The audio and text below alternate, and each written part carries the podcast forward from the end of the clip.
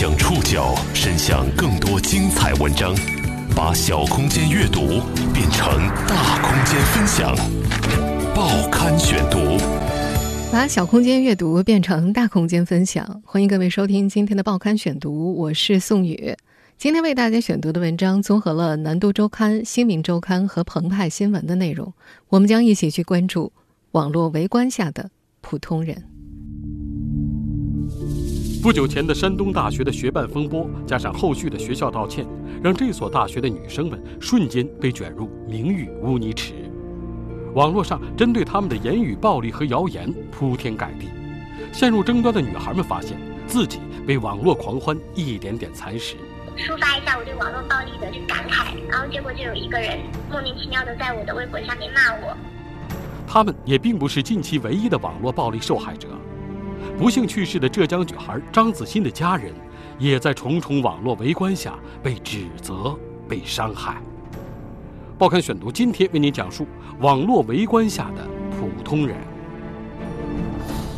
二零一八年十一月，山东大学男生周如在校园网上看到了一则学办招募广告，他觉得能认识到不同国家的朋友，分享不同的经历，挺有意思，于是他点开了报名表。填着填着，有一个结交外国异性友人的选项跳了出来，他看着觉着有点扎眼。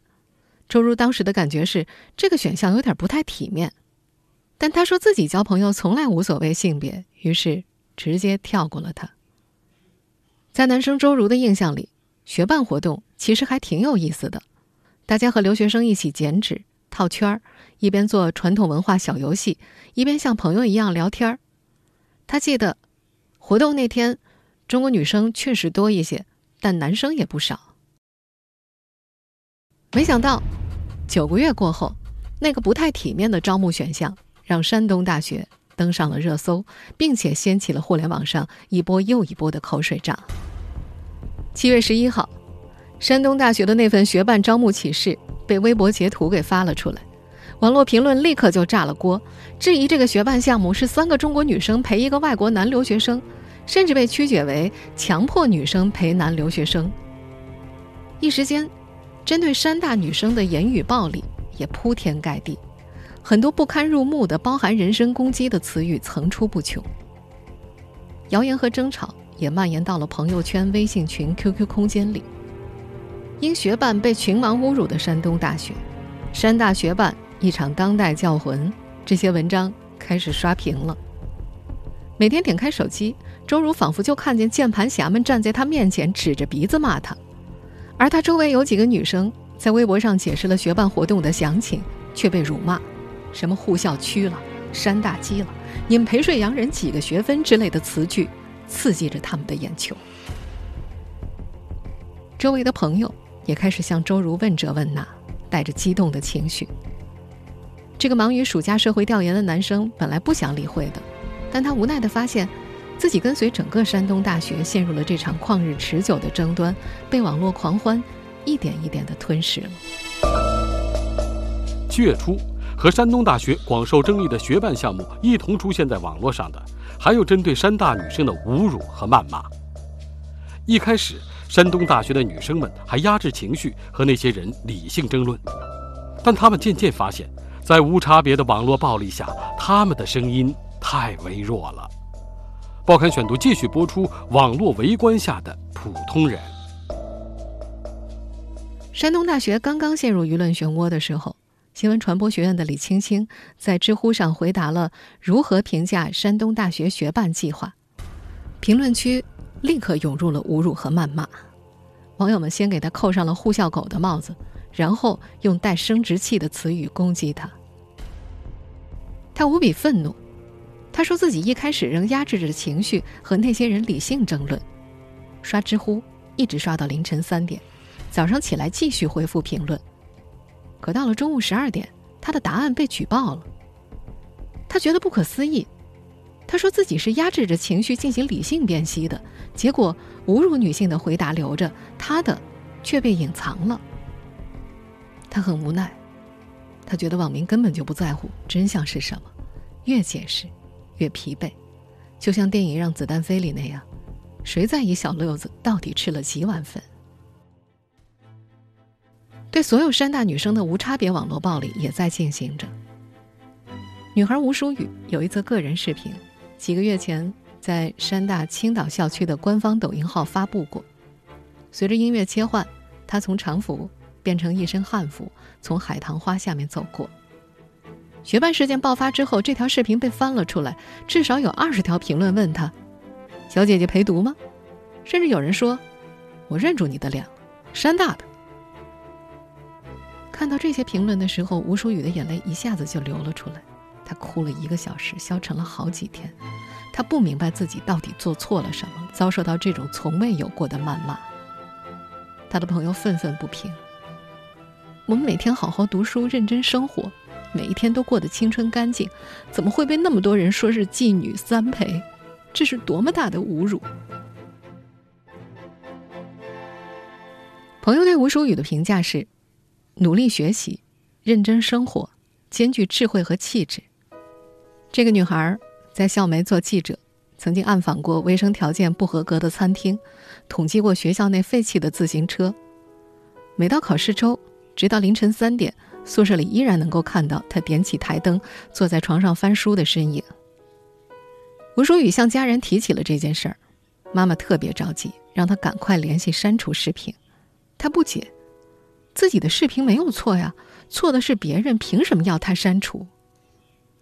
但山大青岛校区的官方抖音号还是删除了那个视频，甚至连带所有的视频都一并删除了。这个账户下面如今只有一行字：作品零。转发三，喜欢八四四。不止在校的山大女生们受到了影响，往届毕业生们也被波及。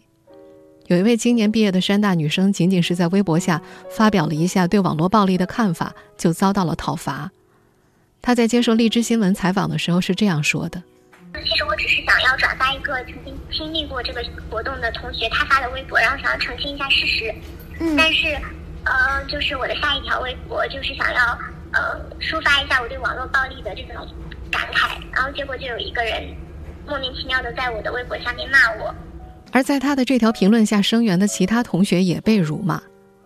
后来，那位同学觉得自己生活受到了很大的影响，就把这条微博给删除掉了。影响也从网上蔓延到了线下。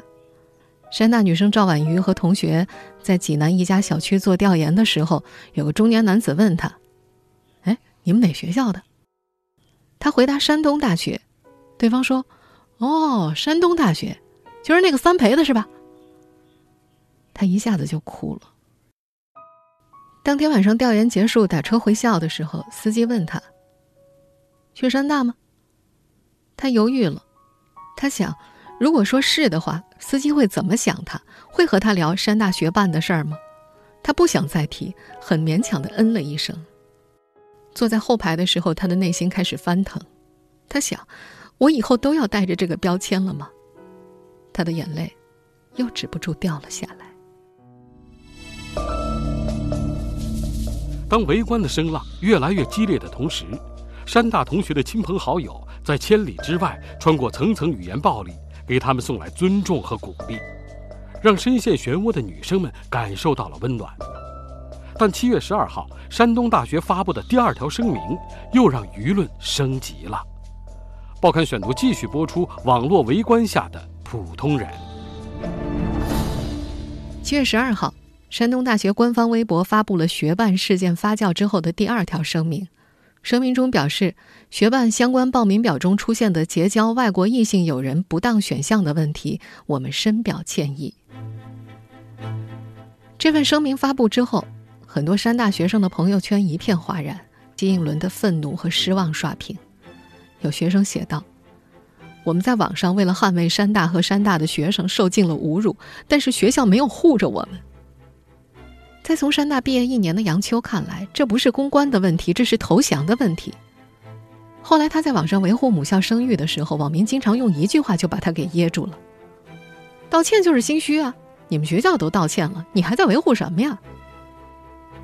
杨秋很无奈，他觉得网民不了解真相，而学校不但不驳斥，还带头道歉，岂不让参加活动的同学没法站出来澄清自己了？第二条声明发布的当天晚上，山大法学院的几位老师联合起来发布微博说：“不能让学生们吃哑巴亏。如果有被侮辱的同学，请与我们联系，不要害怕。”山东大学公安处的负责人在接受媒体采访的时候也说：“这个学校呢，也在积极去呃做这些工作，也帮助在联系呃有关部门，这个从网上或者是微信上或者是一些群，这个都在做一些大量的工作。我们同学呢也发现了问题，也可以及时举报，可以直接找这个平台，麻烦你们可以留存证据，呃，什么时候的我们几点几分，他给我们发的什么内容。”攻击我们学校、攻击我们师生的，呃，这个我们都可以去投诉他。截至七月十五号，已经有七八位同学向上述几位老师提供了完备的证据材料。几位老师商议，准备起诉侮辱学生和公布学生名单的几个微博大 V，杀鸡儆猴。新闻传播学院的同学们也在行动。有一位在媒体实习的女生，在朋友圈向大家征集线索，为学办事件正本清源。然而，她的朋友圈。连名带姓被截图挂到了微博上，然后就受到了恶毒的嘲讽和攻击。事后，这个女孩子清空了自己的微博，征集采访对象的朋友圈也删除了，还设置了三天可见。山大学生王冲则发现，有一群自诩为网络吉普赛的人准备混进山大的新生群，潜伏开群，恶意举报群组。这里我们得解释几个网络名词：网络吉普赛。指的就是网络键盘侠，开群就是突然大规模刷屏侮辱信息的意思。当时山大机械学院、控制学院、口腔学院的群号都已经泄露了，王冲紧急联系群管理员，将部分网络吉普赛踢出了群。七月十三号，山大中心校区有同学发朋友圈说，女生宿舍九号楼疑似有五个男性偷拍。同学们纷纷转发，相互告诫要注意安全。但当天晚上，山大一名老师发文澄清，那五个男性是他带过的学生，毕业返校聚会，曾在九号楼住过，所以才拍照留念。尽管这是一场误会，但几乎每个人都警惕了起来。新闻传播学院的李青青开始用避蚊水和辣椒面自制防狼喷雾，他的同学则一整天紧紧拉紧窗帘，上网搜防身术。还有的同学已经准备随身备刀了。需要出门做社会调研的赵婉瑜，则把校警卫电话设置在联系人的第一个，晚上也不再单独出门了。山大公安处负责人也在接受媒体采访时说，学校已经加强了校园安全管理，无论白天还是晚上，都会对外来人员进行身份核实。白天和晚上，现在对外来人员进出校园刷身份证，我们都经过身份核实。这个对这个工作的各方面的进行严管吧，呃，包括对我们学生宿舍还有我们公共场所，我们现在目前呢，应该说我们加强了我们对校园的整体的这个安全管理和管控，确保我们师生的安全和我们国学校财产的安全。如今，李青青每次走在校园里，都能够看见安保人员加班加点的工作，为了防止有人进来骚扰学生。每栋宿舍楼都有安排了临时岗亭，学校的道路、大门、操场都有保卫随时巡逻。山大在济南的六个校区都从安保公司增配了安保警力，二十四小时不间断的巡逻。中心校区幺幺零值班室的李昌武说，主校区增加了一倍的安保人员，学生刷校园卡进校，教学楼和宿舍楼都有岗亭值班。此次争议中心的另一批学生。山大的外国留学生们在网上鲜有发声。那么，在参加这项活动的学生们眼中，山东大学的学办活动到底是个什么活动？这里的留学生们又是否真的享受到了超国民待遇？报刊选读继续播出：网络围观下的普通人。山大学办事件发酵之后，不少曾经参加过学办活动的山大学生接受了媒体的采访。比如一位二零一六级的男生就在接受澎湃新闻采访的时候说：“学办是很正常的学习交流项目，已经办了好几年了。”曾经参加过二零一七年学办计划的山东大学管理学院学生小袁也说：“这个项目主要是面向中心校区和附近几个校区的同学，参与的同学在各个学院都有分布，男女比例较为正常，网传的情况并不属实。来自西非的 Gania 大致了解学办事件的经过。这个女孩在接受《南都周刊》采访的时候说：“她不明白为什么网络上的人要辱骂和侮辱山大的女生们。他觉得这些女孩子并没有做错事啊。他甚至感觉有些中国网友是种族主义者。”来自韩国的金素妍说：“她参加了山大的国际交流学会，并没有抱着什么和异性交往的目的。她回忆，在协会里遇见的同学也没有一个是以结交外国伴侣为目的的。”金素妍说。学伴朋友们在他人生地不熟的时候帮他安顿，带他去市中心吃饭、逛书店。要是没有学伴的帮助，他在济南的生活真的很辛苦。作为一名外国留学生，他最为担心的是以后没有人愿意再去参加学伴活动了。他在接受采访的时候说：“希望他的经历能够消除对学伴的误会。”在此次山大学办事件争议发酵之时，网络上对于留学生的超国民待遇。也一直争论颇多。但山大来自韩国的金恩俊说，他们留学生宿舍的条件是挺好的，但一学期的费用要四千块以上，远远超过中国留学生宿舍八百块的价格。这个男生在青岛校区的韩国朋友住的是和中国学生一样条件的宿舍，但要交一万块。他觉得自己的宿舍除了没有晚上十一点的宿舍门禁，似乎也没有什么特殊之处了。然而，重重喧嚣之下，愿意表达看法的留学生仍然是少数。有位留学生说：“要先去询问一下学校的国际事务部，才能够确定是否发表看法。”到了七月十四号晚上，山大部分学院和学生组织陆续下发了通知：无论是否做过学办，不要接受任何采访，以免被人利用。还有辅导员呼吁学生不要病急乱投医，等待学校处理结果，要对学校抱有信心。受到压力的还有法学院的老师们，他们在寻找被侮辱同学、搜集证据的时候，学校让法学院的老师等到事情平息一些之后再行动。七月十四号，山大学工部召集学生代表，搜集同学们对于学校的诉求，例如。若希望学校重发声明，重点是什么？对学校公关有何建议？七月十五号，参与调研组会议的某位学生代表在微博上说：“学校对于留学生政策、学办活动会有较为全面的说明。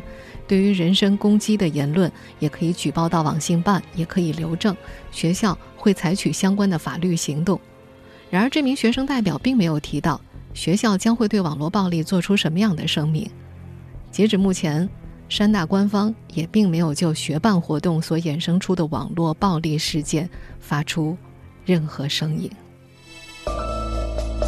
您正在收听的是《报刊选读》，网络围观下的普通人。在充满恶意揣测的汹涌舆情之下，持续近一周的山东大学学办事件，并没有以山东大学道歉而收场。侮辱、谩骂山东大学师生的言论。依然留存在网络上。山东大学的学办制度和留学生制度固然有很多不完善的地方，但是把怒气撒到众多无辜的师生们身上，显然也不是什么理智之举。而这也并不是近期唯一一件由热点新闻所衍生出的网络暴力伤害事件。在前些天全民关注寻找浙江十岁女孩张子欣的事件当中，小子欣的家人也成了。网络暴力的牺牲品。随着上周末张子欣的尸体被警方找到，这一事件接近尾声。全国网民都化身名侦探柯南，拿着放大镜审视、质疑张家人的一举一动，让本是受害者的他们备受责难。比如在一开始，孩子的爷爷奶奶就被指责面对镜头显得不那么悲痛，这成了网友们口中这对老人重男轻女的证据。但没人知道，在那次接受采访之前，奶奶已经哭了三个小时了。他已经哭了三个小时以后才接受采访。我跟你说，你相不相信？我我就问你，你哭了三个小时以后，你还会不会哭？在子欣下落未卜的时候，孩子爸爸张军和他的姐夫一度从子欣失踪的象山赶回了淳安，就有网友在网上骂他们。外人不知道的是，张家两位老人的状态很差。张军怕父母出意外，他要亲自回家安抚。过来，警方这边也有点事情，那刚好也可以看一下老人，呃，能够安抚一下老人。那这个结果网网友怎么评论的？这么时候这种时候还回来？我爸妈要照顾，我老人要照顾，我自己一个人能够承受多少东西？是不是？我如果着急哭弄闹。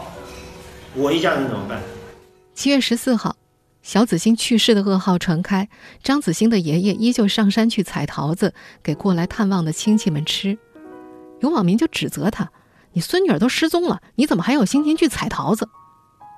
他们也不知道，爷爷曾在清晨五点，一个人坐在大厅里哭，并不停地打自己。老爸昨天五点多起来，老妈一晚上没睡。老爸昨天五点多起来，一个人坐在大厅里哭，给自己拍大腿、打巴掌。因为有些人事情没发生在他们身上，他们总感觉，啊，看了一些表面就说这种说那种。虽然老人家不可不上网，但是伤害也是很大的。上官新闻的记者在张子欣家守了好几天。他在后来一篇广泛传播的文章里写道：张子欣失踪之后，家里人几天都没有好好吃饭。他到的那天，张家人认真做了几个菜，邀请记者一起上桌，而孩子姑姑却突然提醒记者们：“你们拍照，还是不要拍这桌子菜吧。”他怕网友们看到了做了几个菜会骂他们家还有心思做这么多菜。网络在给这个家庭带来帮助和关注的同时，也带来了伤害。再次面对媒体镜头。张子欣奶奶一度情绪崩溃，甚至面对镜头的时候，她不断的捶自己的胸口，跪在地上痛哭。来来，奶奶奶奶奶奶奶奶奶奶奶奶，你别这样，奶奶，身体身体。奶奶。无论是针对山大师生的谩骂和侮辱，还是针对张子欣家人各种举动的放大挑剔，近期发生的这几件热点事件，一定会让你联想起。前段时间热播的那部台剧《我们与恶的距离》，不知道你们发现了没有？在互联网的世界里，我们和恶之间，有时候没有距离。互联网是有记忆的，它留下的恶意痕迹很难被完全抹灭，尽管。原帖可能会被删除，但他们依然会以截图的形式存在于某个角落。尽管随着时间的流逝，曾经的热点会被新的热点覆盖冲淡，但他们形成的伤害却可能永远都存在于某个不为人知的角落，某个被伤害的人的内心，并可能在某次不经意的闲谈当中被翻检出来，再次刺中那些曾经被伤害的普通人。如果下一个被围观的普通人是你，是我呢？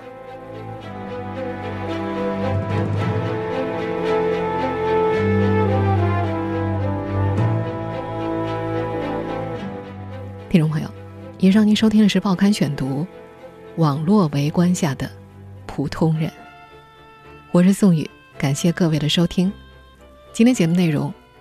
综合了《南都周刊》《新民周刊》《澎湃新闻》的内容。